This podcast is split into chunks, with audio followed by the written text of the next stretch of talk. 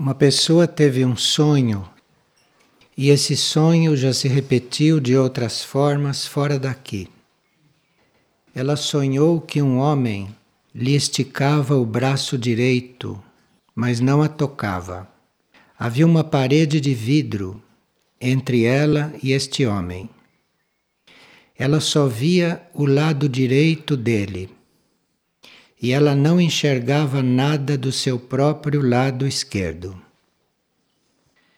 Bem, o lado esquerdo simboliza o nosso lado da personalidade e o lado direito simboliza o lado espiritual do nosso ser. Então, esse lado espiritual, que é masculino, está tentando aproximar-se e a pessoa não enxergava o seu próprio lado esquerdo porque isto não era um fato da sua personalidade. Era um fato que dizia respeito ao lado espiritual e, portanto, o lado esquerdo do corpo não tinha nada a ver com isto. Mas é um lado espiritual masculino que está tentando se aproximar. O nosso ser espiritual dispõe das duas energias, masculina e feminina, positiva e negativa, e pode nos dar reforço de um aspecto ou outro quando nós necessitamos. Isto do ponto de vista mais interno. Não tem nada a ver com plano físico tudo isto.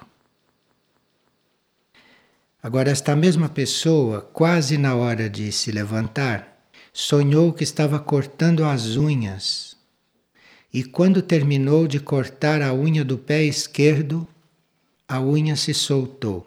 É um sonho depois do outro, vê-se que está tudo ligado. As unhas, os dentes e os cabelos em nós são resíduos do reino animal.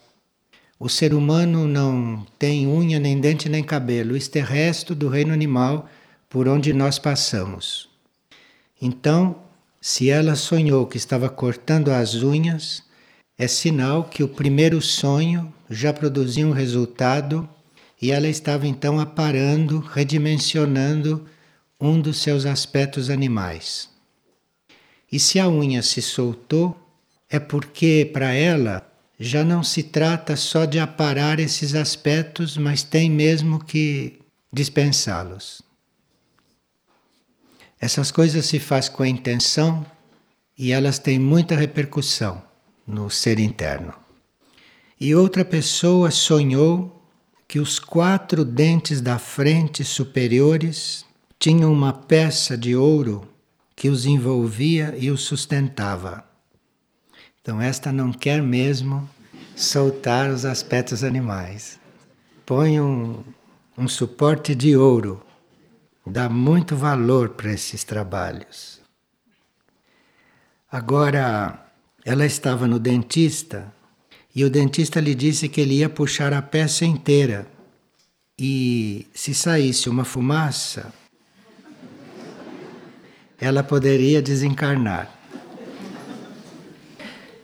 Mas eles puxaram a peça, ela ajudou muito e tudo foi bem. E quando a peça soltou o último dente, o dentista e eu ficamos aliviados pelo trabalho ter sido feito.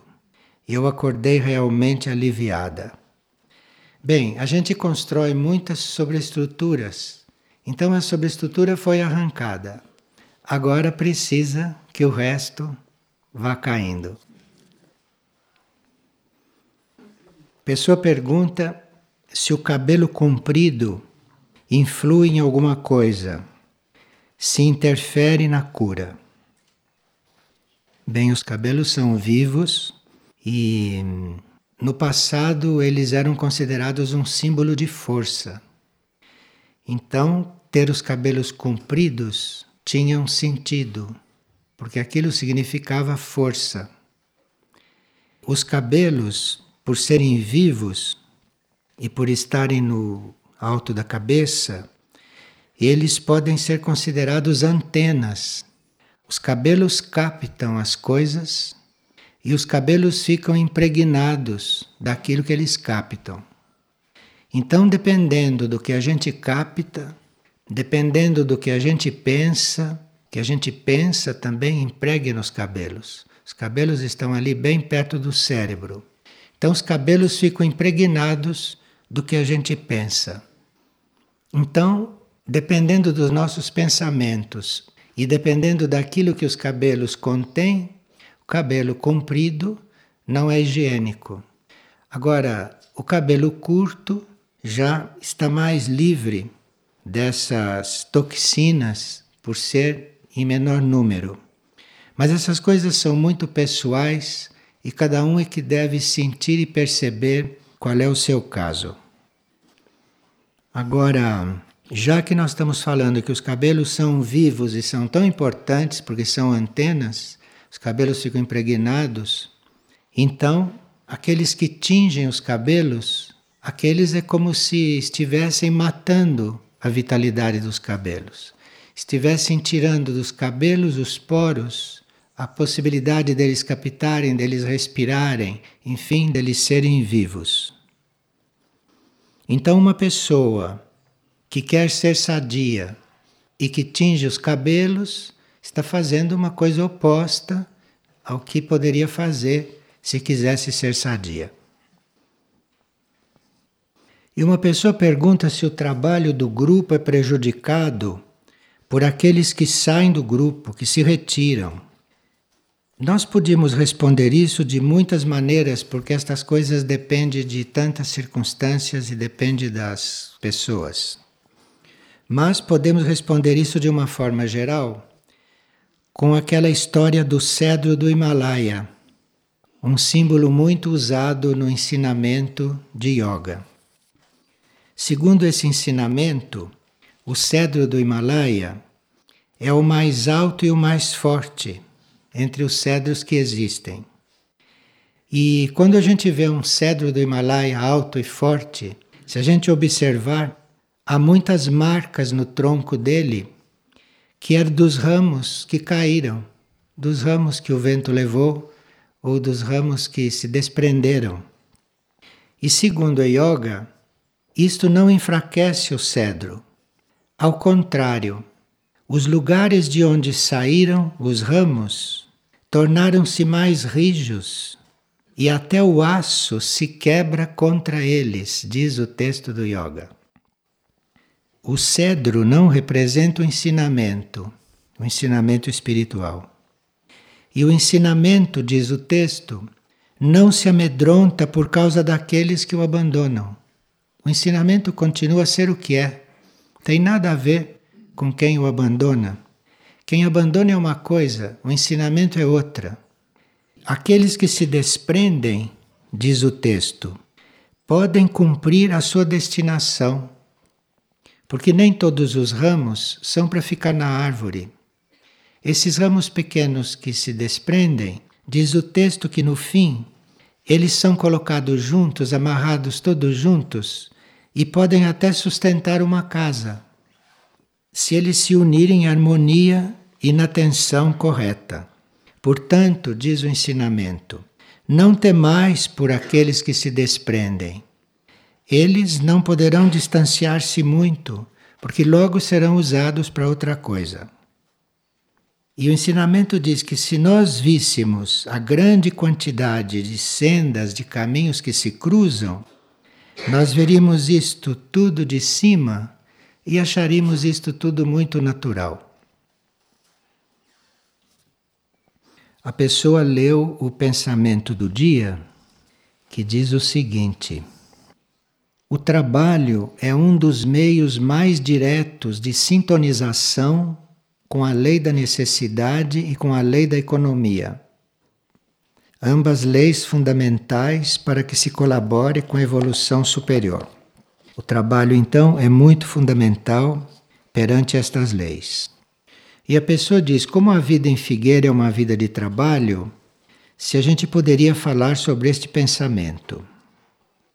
O trabalho é um meio de concretização do plano evolutivo em todos os reinos. Em todos os reinos da natureza existe trabalho, se vocês notarem. O trabalho é implícito em cada reino. E no reino humano Se o trabalho é feito sem ambição, sem ideia de posse e sem senso de poder, ele pode ser sim um efetivo instrumento do plano evolutivo. Mas se há ambição no trabalho, se há ideia de posse, e se através do trabalho nós estamos buscando poder, aí muda a energia do trabalho. Muda a energia do trabalho e já não é mais a mesma coisa estar trabalhando. Quando nós trabalhamos corretamente, isto é, sem nos apossarmos do que estamos fazendo, sem sede de poder, então o trabalho é um meio de alinhamento, o trabalho é uma forma de alinhamento. Então nós podemos ver muitas pessoas trabalhando e alguns estão trabalhando somente e outros estão se alinhando. Então aqui não existe trabalho só para a gente trabalhar. Aqui existe trabalho como instrumento de alinhamento, como instrumento de conexão com a alma conexão dos corpos com a alma. Para isto é que se trabalha. Porque nem todos os seres são contemplativos formados. Então, nem todos os seres podem ficar sem trabalho sem se desorganizarem. Como não são contemplativos formados, então precisam trabalhar para se alinhar, para fazer este alinhamento com a alma. O problema não é trabalhar ou não trabalhar, o problema é como se está trabalhando. Com que ideia se está trabalhando e com que espírito se está trabalhando. E o trabalho não é somente um meio de nosso alinhamento com a alma.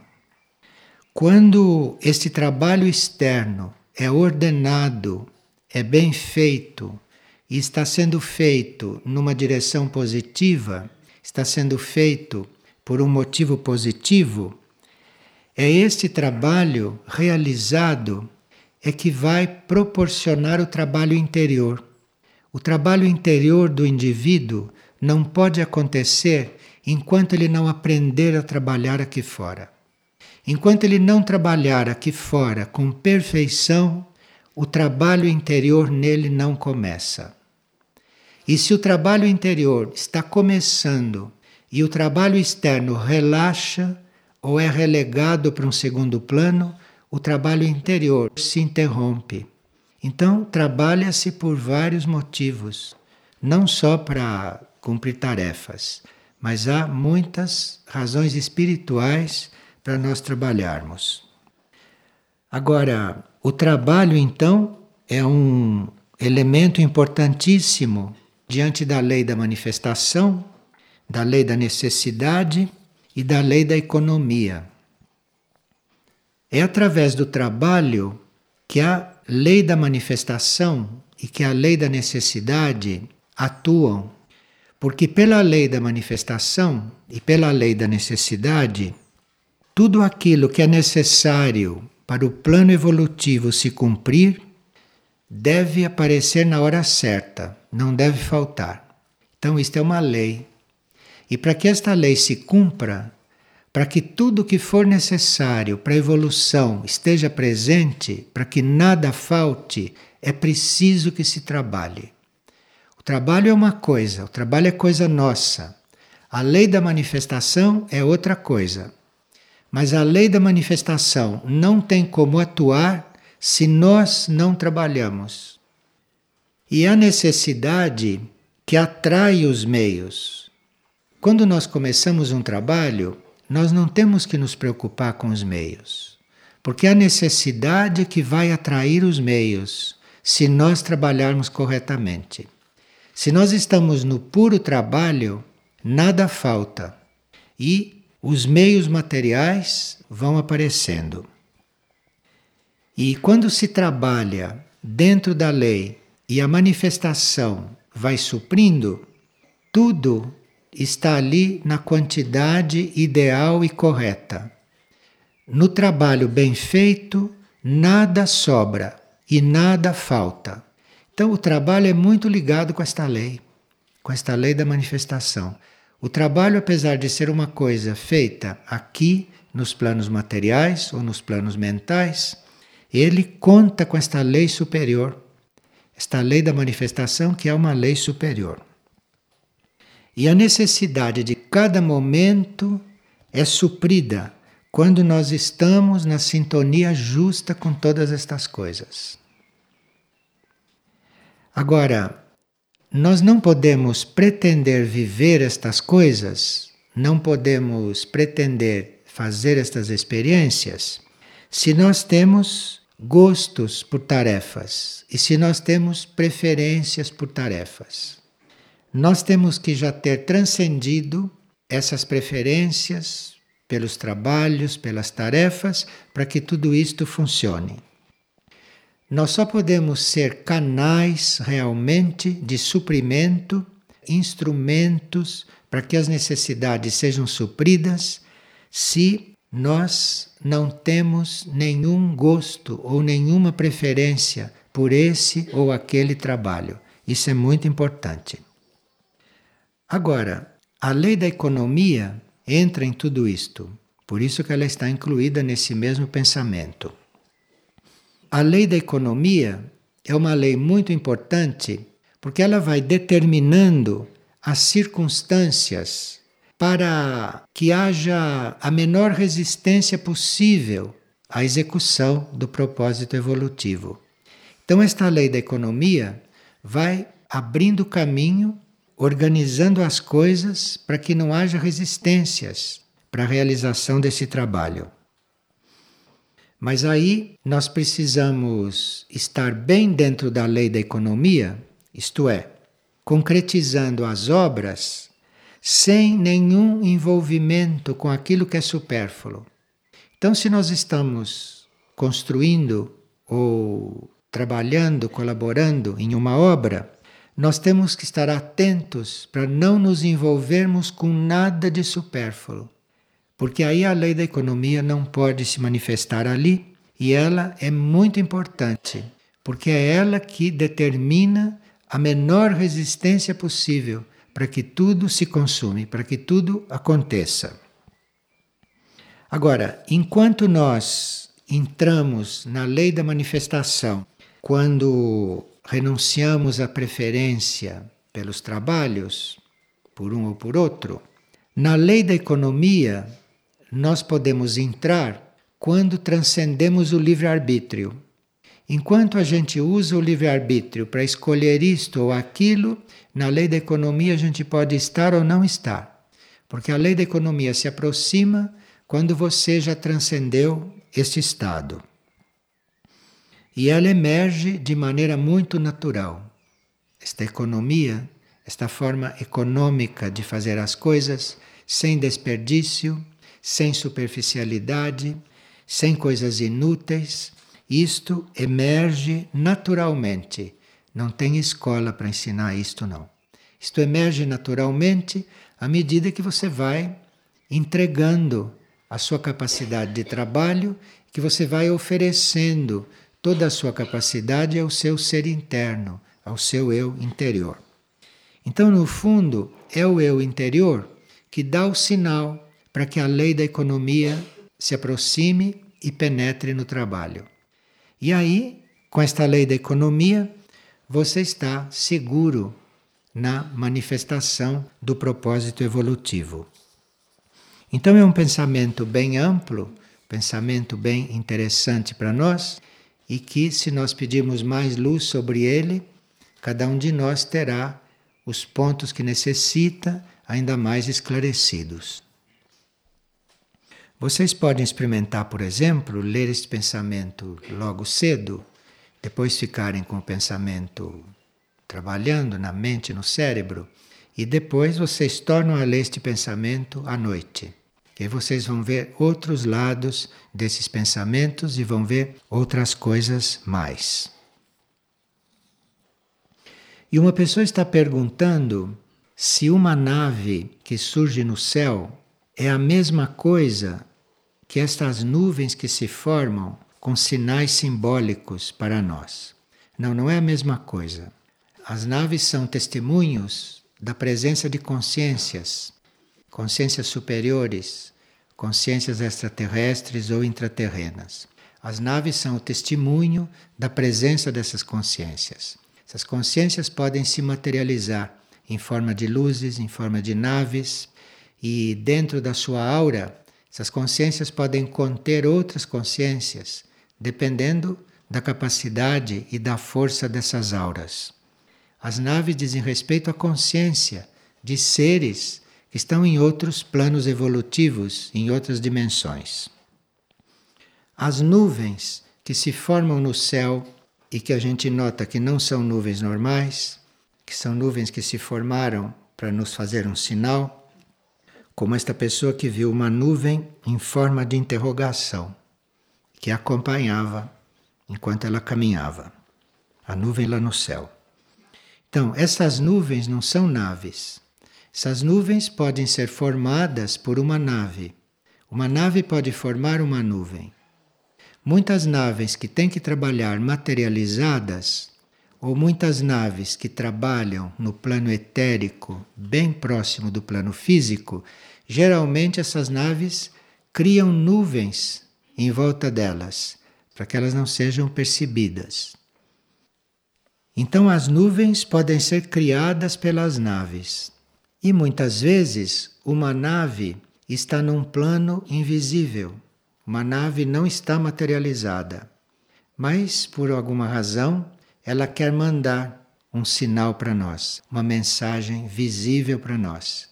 Então esta nave pode criar uma forma simbólica nas nuvens, com as nuvens. As nuvens elas obedecem. Então elas criam uma forma que para nós querem dizer alguma coisa. E uma pessoa de madrugada acordou com duas palavras na mente e elas repetia continuamente. As palavras eram a bigorna e o martelo, a bigorna e o martelo, a bigorna e o martelo. E quando ela acordou, ela tinha a impressão de ter ouvido uma voz que lhe disse: Seja o ferreiro. E ela sentiu uma energia muito positiva nela esses dias todos depois deste sonho, só que ela não entendeu o que é seja o ferreiro, o que, que ela tem que ser. Então aqui a bigorna e o martelo estão significando elementos, estão significando energias para a construção do plano evolutivo.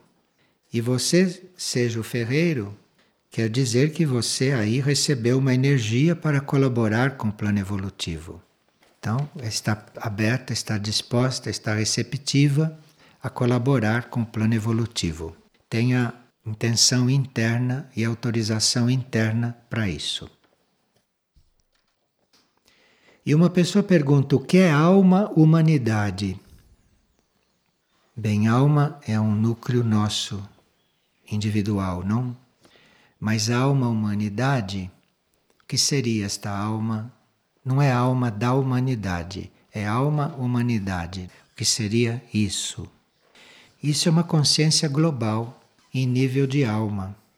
Isto é, toda a humanidade é composta de almas. Essas almas todas juntas, estas almas vistas globalmente, são a alma humanidade. A alma humanidade dos seres da superfície tem menos evolução do que a alma humanidade dos seres intraterrenos. Então, aqui na Terra, existe a alma humanidade dos seres da superfície, a alma humanidade dos seres intraterrenos. A diferença não é que uma seja inferior à outra. É diferente o trabalho destas almas. A alma humanidade da superfície está trabalhando o desenvolvimento de raças. Então, aqui na superfície, a alma humanidade cuida do desenvolvimento das raças. E as mônadas, ou as almas, vão transmigrando de raça em raça para irem evoluindo. Então, a alma humanidade da superfície vai desenvolvendo através da experiência racial. Toda alma que encarna na superfície vai de raça em raça, fazendo a experiência de todas as raças. É assim que a alma humanidade trabalha na superfície. Entre os intraterrenos, a alma humanidade desenvolve estados vibratórios e não raças.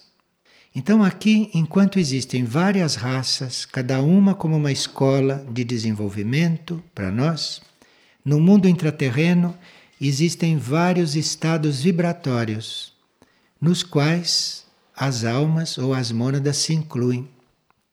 Então, entre os intraterrenos não há raças, há estados vibratórios, que é outro tipo de desenvolvimento. E lá também as mônadas transmigram de um estado vibratório a um outro e assim vão evoluindo.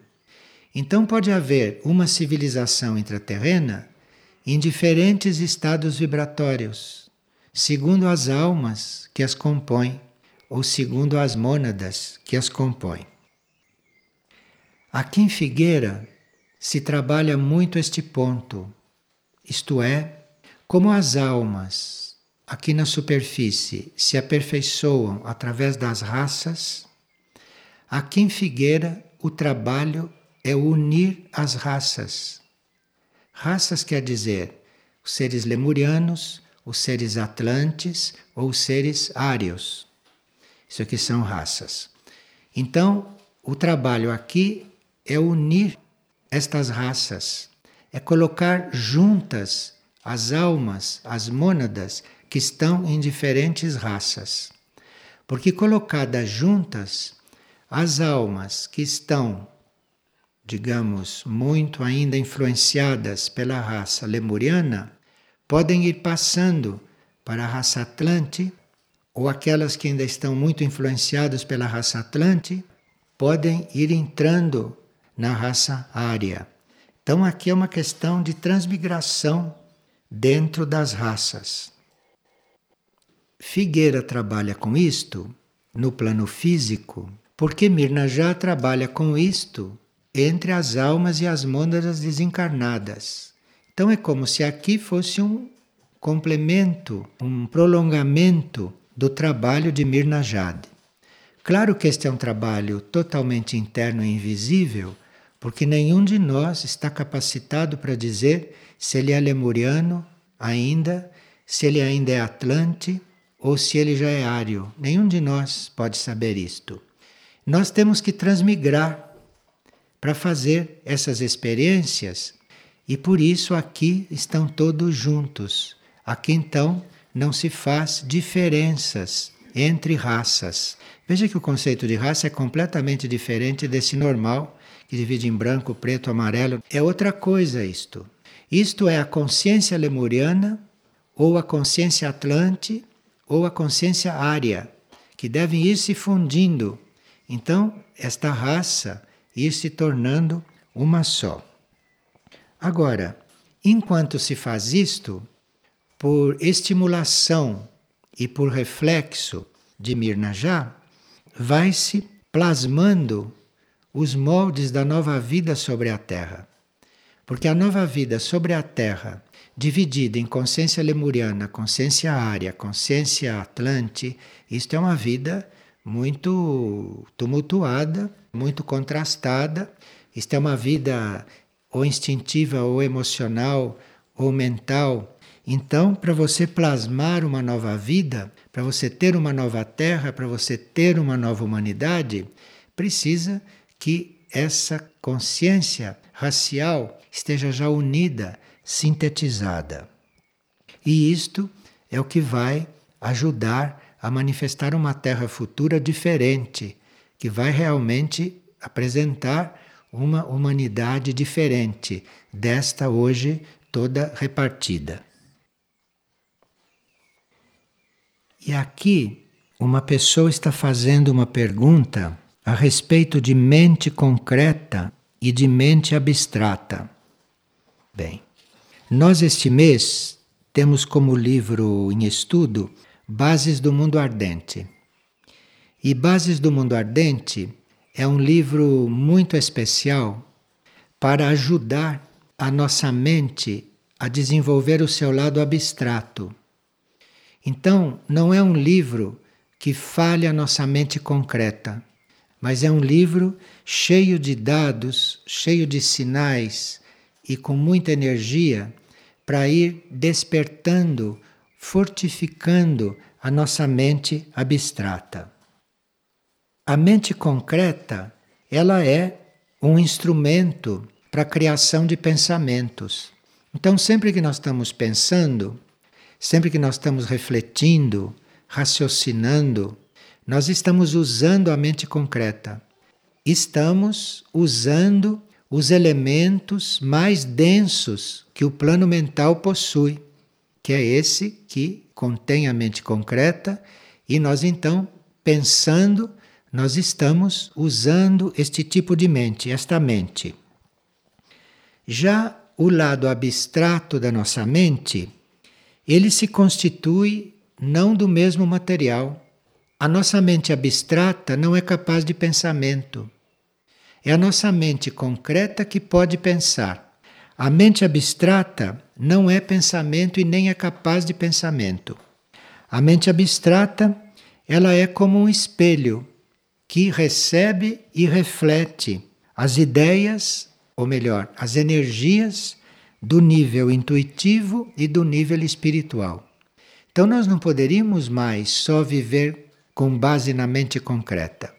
Nós não teríamos mais que estar só com esse instrumento de fabricar pensamentos, mesmo porque os nossos pensamentos podem ter diferentes valores e os pensamentos fabricados pela mente concreta são pensamentos que podem até ser contrários àquilo que teria que ser a nossa atividade mental.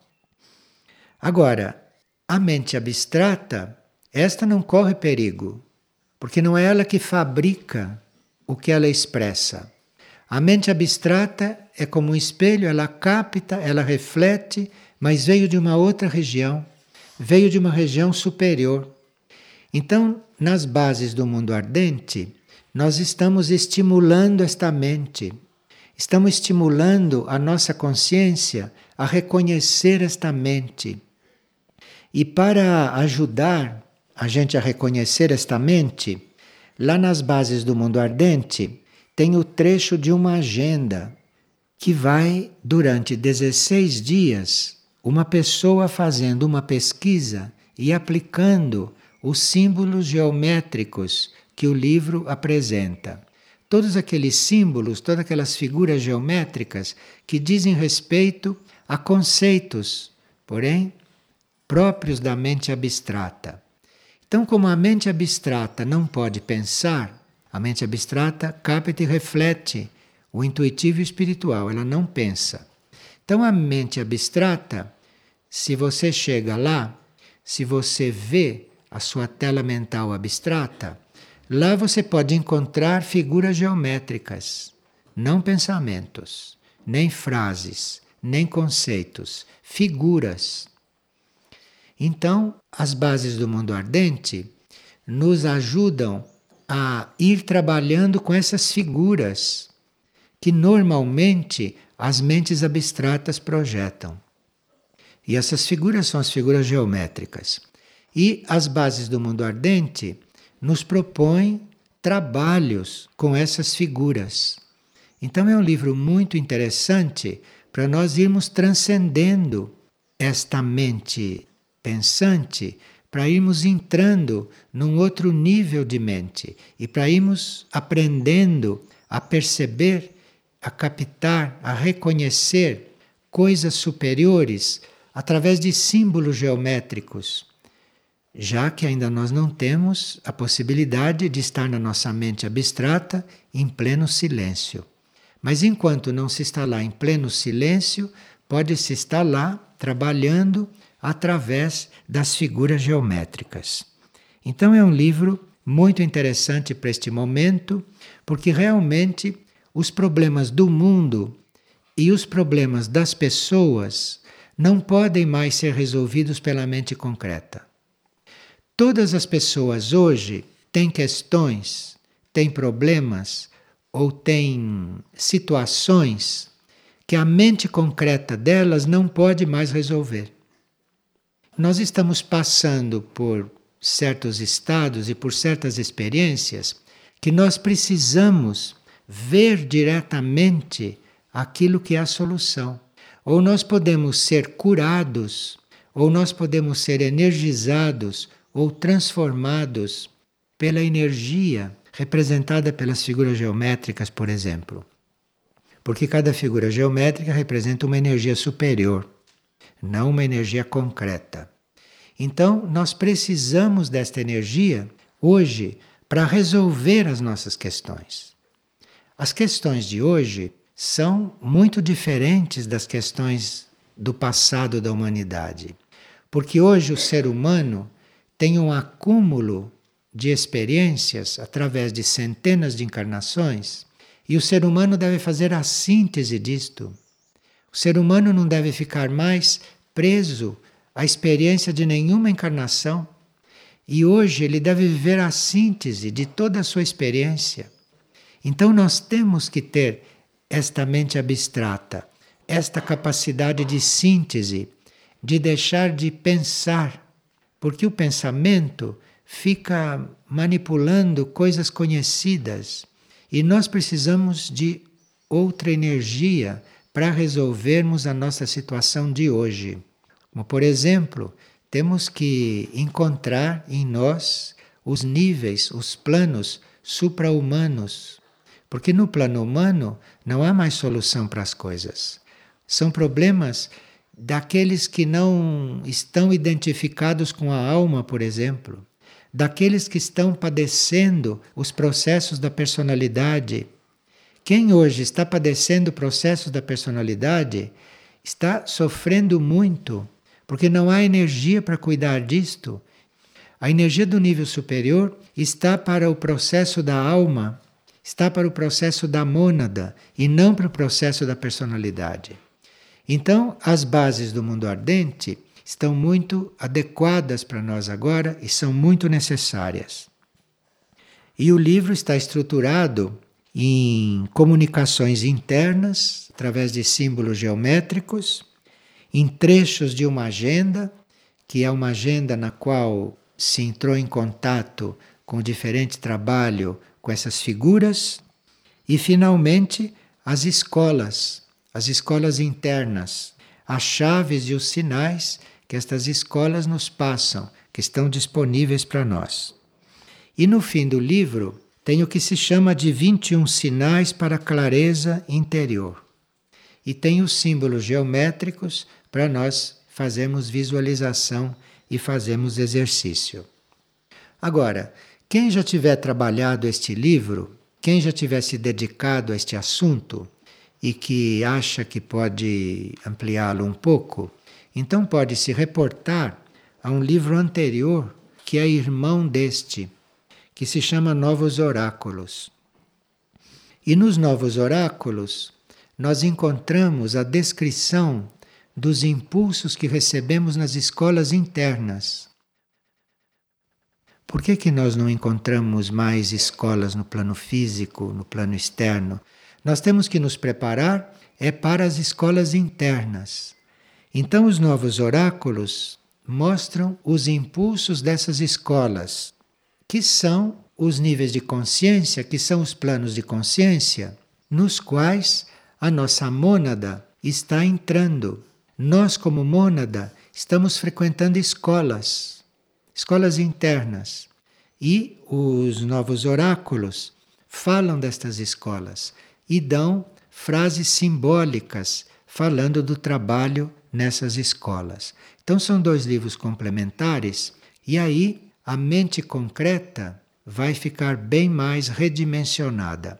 Nós vamos ver claramente que a mente concreta para nós hoje é uma prisão, que por mais que a mente concreta sirva ou tenha servido, que nós precisamos transcendê-la. Porque há coisas na nossa vida que a mente concreta não consegue sequer compreender que ela não tem elementos para compreender isto. Então a gente vai vivendo um pouco de roldão, pouco levado por energia mental, por energia emocional, por ações físicas, mas sem a menor segurança para onde está indo. Então, esta mente abstrata, esta parte elevada da mente, essa parte que nos dá o conhecimento direto do plano intuitivo e do plano espiritual, pode fazer parte da nossa mente hoje. Nós não precisamos viver só concretamente, só pensando. O pensamento prossegue, mas nós temos que ter aí uma outra atividade, uma outra forma de ser. Bem, a mente concreta nós não podemos jogá-la fora. Não podemos dizer, não, não tenho mais mente concreta, porque você concretamente tem. E concretamente o seu cérebro produz pensamentos, o seu cérebro até funciona sozinho, automaticamente, você queira ou não queira. E você tem mente concreta porque é a realidade de uma parte deste plano mental. Agora, esta mente concreta, já que nós estamos encarnados e, portanto, a temos como instrumento de pensamento, esta mente concreta se educa quando nós persistimos numa aspiração a nos unir com os níveis superiores. Então a mente concreta não evolui quando nós a rejeitamos, ou não evolui quando nós a desconsideramos. A mente concreta começa a evoluir quando nós temos uma aspiração persistente a nos unirmos com os níveis superiores e a mente também adquire esta educação. A mente concreta acaba se educando a ter aspiração. A mente concreta acaba começando a pensar nas coisas superiores, a desejar as coisas superiores. E aí nós teríamos que aprender a não nos guiarmos somente pelas deduções e pela nossa parte intelectual, porque isso tudo pertence à mente concreta. Nós temos que pegar tudo isto e educar tudo isto mostrar a isso tudo que é preciso um horizonte maior, um conhecimento direto das coisas, um conhecimento mais real das coisas. E a mente concreta se adere a isto, encampa esta aspiração, ela vai elevar a vibração das células cerebrais. O cérebro tem a sua vibração elevada o cérebro é regenerado, o cérebro é curado da sua parte estritamente material com a vibração desta mente concreta que está mudando de posição. Então, esta mente concreta aderindo às coisas abstratas, esta mente concreta buscando a aspiração superior, o lado intuitivo, ela vai mudar a vibração do cérebro. Vocês veem a quantidade de doenças cerebrais que existem hoje, de todos os tipos, de cérebros doentios. Isto são cérebros, isto são células que não receberam esta vibração. A mente concreta não foi educada, a mente concreta não foi desenvolvida no sentido de aspirar a outras coisas. Então o cérebro físico é que pagou. O cérebro físico, no plano físico, paga por esta falta da mente concreta se elevar, sair deste nível de pensamento e entrar num nível de busca intuitiva e de busca espiritual. Quando a mente concreta compreende estas coisas, então ela deve renunciar ao predomínio. E ela, como mente concreta, nós, como pensamento concreto, podemos apelar para o nível intuitivo, pedir ao nível intuitivo, podemos pedir ao nível espiritual que se manifeste, que surja, que apareça, que estimule toda a nossa mente, porque a mente é uma só, não é? Agora, esta mente concreta, além de se entregar de renunciar ao predomínio, ela teria também que ver em cada ser, que ver em cada situação o lado positivo. Se você está fazendo um trabalho com a mente concreta, mas se a mente concreta só consegue ver a parte negativa das coisas e dos seres, nada acontece. Acontece um conflito dentro da mente concreta. Acontece um tumulto dentro da mente concreta. E aí o cérebro vai ficando avariado. Então, esta educação que nós temos que desenvolver de olhar para uma pessoa e procurar ver ali o que tem de melhor, o que tem de mais positivo. Que a gente vê também o negativo, a gente vê também a outra coisa. Mas viu, registrou, acabou. Logo penetra, logo procura, logo imagina, logo projeta coisas positivas, procura ver a coisa positiva ali. Isto é a educação desta mente concreta. Porque a mente concreta pode focalizar uma pessoa e ver quase tudo que aquela pessoa tem de negativo. Esta mente concreta está se condenando a si mesma a não sair deste nível. Então ela precisa registrar aquilo que ela puder registrar, mas está buscando a parte positiva, o que as situações têm de melhor, o que o outro tem de melhor. É assim que esta mente se educa. E ela se educando, ela cede, ela cede a outra. Então você começa a ver tudo diferente. Tudo aquilo que você via com a mente concreta, você vai ver diferente. Você vai perceber diferente, porque você já está com a energia da outra. Uma pessoa está perguntando se o jejum é válido ou se é uma prática ultrapassada. Os corpos hoje estão muito debilitados e submetidos a fortes pressões ambientais. Então, os corpos, muitos estão necessitados de ar puro, estão necessitados de água pura, estão necessitados de coisas que o ambiente não possibilita mais.